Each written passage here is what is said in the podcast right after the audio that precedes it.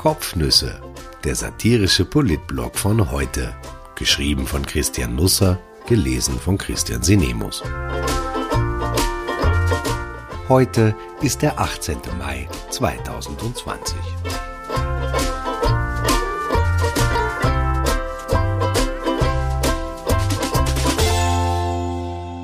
Eine Frage der Ehre.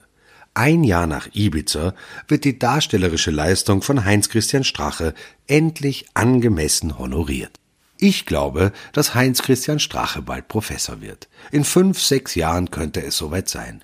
Bundespräsident Norbert Hofer wird bei der Ernennung eine sehr schöne Rede halten. Er wird bedauern, dass er in Ibiza nicht dabei sein konnte. Er wäre bei der Flugshow in Pinkerfeld unabkömmlich gewesen, aber es soll sehr launig gewesen sein, wurde ihm gesagt. Auch habe er gehört, wird der Bundespräsident anfügen, dass Professor Heinz Christian Strache auf der Insel interessante Leute kennengelernt habe. Das Treffen diente dem Land und der Völkerverständigung. Man konnte sich austauschen und Visionen entwickeln. Unmittelbar danach war nicht jeder in der Lage, das richtig zu deuten. Nicht jeder Geist ist Geisteskind genug, geistvoll sein zu können. Eine Band unter der Leitung von Kammermusiker John Otti wird ein paar Lieder spielen. Blue Moon wird dabei sein und Falco natürlich. Den hat der Professor Heinz Christian Strache besonders ins Herz geschlossen. Für den Anlass hatte er sich Out of the Dark gewünscht. In seiner Rede wird der Herr Professor versöhnliche Worte finden. Er trage seinen politischen Gegnern nichts nach, wird er sagen. Natürlich sei er stolz darauf, die Privatisierung des österreichischen Wassers verhindert zu haben. Da seien klare Worte in der spanischen Finca bitter nötig gewesen. Auch die nachhaltige Finanzierung der Kronenzeitung sei ihm damals, wie man heute weiß, ein Anliegen gewesen. Auch auf so manche Korruptionssümpfe habe er hingewiesen, sie seien nach und nach trockengelegt worden. Ich freue mich sehr, wird Professor Heinz Strache gegen Ende hin sagen, dass es der Republik gelungen ist, die Finke auf Ibiza zu erwerben und ein Heinz Christian Strache Museum daraus zu machen. Man müsste das jetzt natürlich umtaufen und es Professor Heinz Christian Strache Museum nennen, aber da bestehe keine Eile. Auch Sponsor Red Bull zeige keinerlei Anzeichen von Ungeduld. Wenn Philippa Strache dann die Tage darauf in Kloster Neuburg einkaufen geht, dann wird der Fleischhauer zu ihr Frau Professor sagen, weil in Österreich Titel immer familienweise verliehen werden. Nur die Kinder gehen leer aus. Ich fand das immer schon ungerecht. Frau Professor, wird der Fleischer sagen, ein Kilo Schweinernes wie immer? Ja, bitte, wird die Frau Professor antworten, aber schön durchzogen bitte, so mag es der Herr Professor am liebsten. Über ihre Lebenspartner sprechen die Österreicher Dritten gegenüber sehr gerne unter Beiziehung von Titeln. Auch das ist eine Besonderheit. Ebenso, dass auf Grabsteinen nicht vergessen wird, wenn der oder die verblichene Kommerzialrat, Oberstudienrat oder Rauchfangkehrermeister war. Vielleicht denkt man, das sichere im Himmel bessere Plätze, sorge für schnelleren Einlass und böte eventuell die Chance, Gott schneller mit Du anreden zu dürfen. Ich weiß, liebe Grüße an den Herrn Gemahl. Er darf ja leider immer noch nicht selber einkaufen gehen, oder? wird der Fleischer fragen. Er gehört leider zu einer Risikogruppe, Raucher, Sie verstehen. Natürlich. Schönen Tag, Frau Professor. Ihnen auch, Herr Fleischermeister. Das ist natürlich Blödsinn. Strache wird nicht Professor. Er bekommt höchstens das große goldene Ehrenzeichen mit dem Stern verliehen. Ah, okay, das hat er schon. Nun gut, er müsste es jetzt noch einmal erhalten, denn was der frühere Vizekanzler und nunmehrige Teamleader des Team HC dieses Wochenende zustande brachte, das verdient wirklich Respekt. Am Jahrestag des Ibiza-Videos am Cover der mit Abstand leserstärksten Zeitung des Landes zu sein und dann auch noch im Hauptabendprogramm des mit Abstand sehr stärksten TV-Senders zu landen, das ist schon eine anerkennenswerte Leistung. Du hast kein Amt, deine Partei ist in keinem Parlament, keinem Landtag vertreten, aber überall tauchen plötzlich rote Teppiche auf, deinen Nachfolgern wird nicht einmal ein Bettvorleger ausgelegt. Ehe Strache auf der Couch von Claudia Reiterer Platz nahm, ging er mit Edda Graf spazieren. Die Redaktionsleiterin der Krone Bund interviewte den damaligen FPÖ-Chef und er durfte auf den vier Seiten alles sein, vorrangig natürlich Opfer von allerlei. Kriminellen, die im Ecstasy in Tropfen oder liquides Kokain untergejubelt hätten. Das hat man mir offensichtlich ins Red Bull getan. Bösen Journalisten. Das Video sei mit 13 verschiedenen Schnitten manipulativ zusammengestückelt worden. sich selbst. Es war einfach nur zum Genieren, einfach nur peinlich. Aber ich habe mir ja nichts vorzuwerfen, ich habe nichts zu verbergen. erteilte sich Strache recht rasch selber die Absolution, nicht ohne zu erwähnen, welches Kreuz er sich vor Monaten aufgeladen hatte. Der Rücktritt war eine irrsinnige Zäsur. Es hat mir den Boden unter den Füßen weggezogen. Ich kann nur so viel anmerken, uns hat es beim Anschauen sogar die Schuhe ausgezogen. Als das Video am Freitag, den 17. Mai 2019 ins Netz gestellt wurde, saß Strache mit seinem Team zusammen, erzählt er. Auch seine Frau war dabei. Dass er den Lockvogel, die vermeintliche Oligarchennichte, Schorf nannte, scheint Philippa unschorf gefunden zu haben. Im Interview versucht Strache einen Stunt. Er will nicht D ist Schorf, sondern des ist Schorf gesagt haben. Es wäre also keine persönliche Innenansicht der Außenansicht der vermeintlichen Russin gewesen, sondern habe sich auf die bereitgestellten Getränke bezogen, aber das glaubt ihm nicht einmal seine Frau, und die glaubt ihm offenkundig viel, oder tut zumindest so. Naja, das Red Bull wirst du nicht gemeint haben, wirft sie lapidar ein, und für den Herrn Professor in Spee stürzt in diesem Moment ein Kartenhaus ein. Er wird es wieder aufbauen. Seine Kumpels von der früheren Daö werden ihm schon unter die Arme greifen.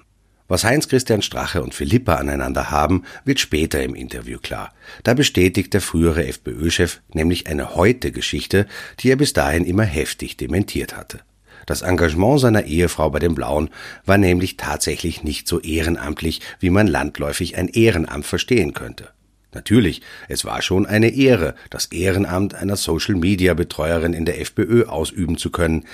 Diese Ehre aber wurde mit 9000 Euro im Monat abgegolten, was durchaus ehrenvoll war, wenngleich Strache findet, die Gage wäre etwas knapp bemessen gewesen. Den Job hätten sonst drei andere machen müssen.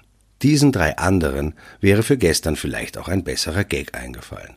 Für 18 Uhr, zum selben Termin also, an dem das Ibiza-Video online ging, hatte Straches neuer Generalsekretär Christian Höbert nichts weniger als die Ausstrahlung des Ibiza-Videos angekündigt. Wer glaubte, dass nun die vollständigen sieben Stunden zu sehen sein würden, hält wohl auch Bill Gates für den Mastermind von Corona und 5G-Handymasten ideal für die Verbreitung des Virus. Er könnte sich im Umfeld des Team HC echt wohlfühlen.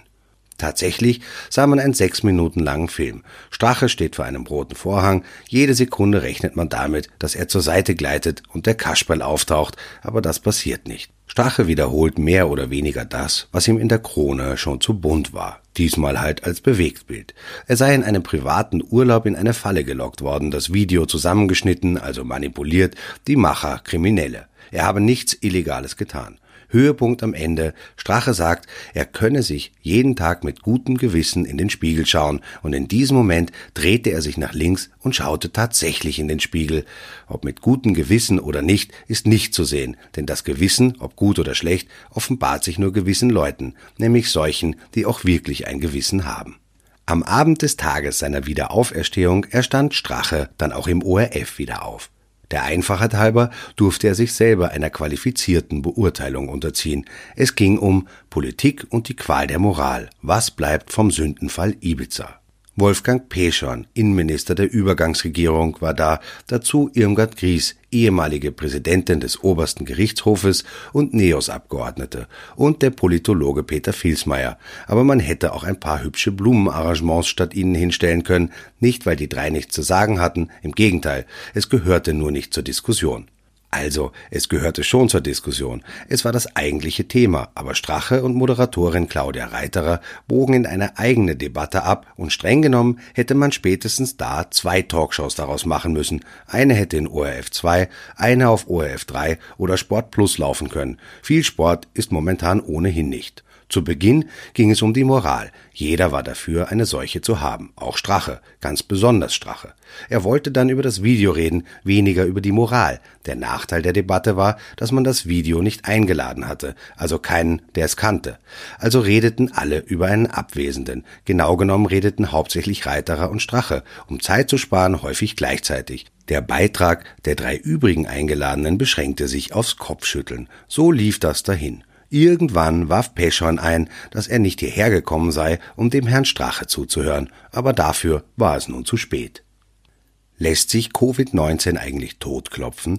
Wir wissen ja nach wie vor recht wenig über Corona, dabei wäre das gerade jetzt so wichtig. Wenn man dem Virus also zum Beispiel mit einem Schnitzelbracker einen so richtig mitgeben könnte, dann würden wir vielleicht in einem besseren Gefühl in die Restaurants gehen und uns dort sicherer fühlen. Wenn das Virus aber vom Klopfen nur Kopfweh bekommt, ein Aspirin nimmt und dann wieder voll da ist, dann haben wir eine ganz andere Situation. Ich denke, man sollte einmal genauer untersuchen, auch ein im Zentrum mit Professor Strache darüber wäre schön. Am Wochenende waren die Lokale erstmals seit Wochen wieder offen und sie wurden gestürmt oder waren leer. Wir lasen beides. In Österreich gibt es ja seltsamerweise nie etwas dazwischen. Es ist immer entweder oder. Entweder ein Ansturm oder das genaue Gegenteil. Ansturm oder Salzsäule. Die Möglichkeit, dass einfach ein paar Menschen ganz ruhig und gesittet in Lokale gehen, ist offenbar in der Verfassung nicht vorgesehen. Ansturm oder Salzsäule. Ich verstehe nicht, warum unser Bundespräsident die Verfassung schön nennen kann, wenn die solche Lücken hat. Ich wünsche einen wunderbaren Start in die Woche. Sie beginnt mit einem Experiment. Die erste Hälfte der Hälfte der österreichischen Schülerinnen und Schüler kehrt in die Klassen zurück. Die diesbezüglichen Vorschriften lesen sich wie das Pflichtenheft für die Herstellung eines Rasterelektronenmikroskops. Vielleicht verliere ich morgen ein paar Worte darüber, wenn ich vorher ein paar finde. Die Woche beginnt auch mit einem weiteren Ringen um den Fortbestand der Auer. Sind die Staatshilfen sinnvoll und wenn ja, bis in welche Höhe sind sie moralisch vertretbar? Die Flugzeugbranche wurde von Corona hart getroffen. Die Aussichten sind eher düster. 72 Prozent aller Flugzeuge in Europa sind momentan dauerhaft geparkt, berichtet die Webseite aerotelegraph.com. In den USA sind es 39 Prozent. Allein im Pinal Air Park in Arizona sind 256 Maschinen abgestellt und das sehr ordentlich, wie Fotos zeigen. Ach ja, und falls Sie sich fragen, was es mit dem Bild von den Politikern auf sich hat, die dastehen wie Kegel, nun, es entstand bei der Landeshauptleutekonferenz und die Verwendung in diesem Blog erfolgt vordergründig ohne Hintergedanken, es ist einfach ein originelles Foto. So ist das halt im Leben, nicht alles, was schön ist, ergibt Sinn, nicht alles, was Sinn ergibt, ist schön.